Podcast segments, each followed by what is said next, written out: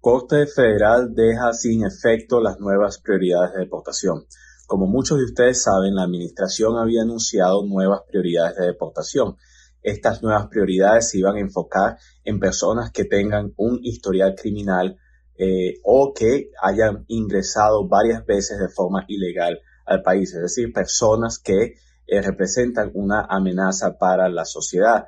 Ahora bien, desafortunadamente, estas cortes federales, incluyendo la Corte de Apelación del Quinto Circuito se ha pronunciado al respecto y lo que han decidido es que el gobierno no puede simplemente escoger a qué personas ellos quieren deportar o no, que ellos tienen que seguir la ley eh, como está escrita.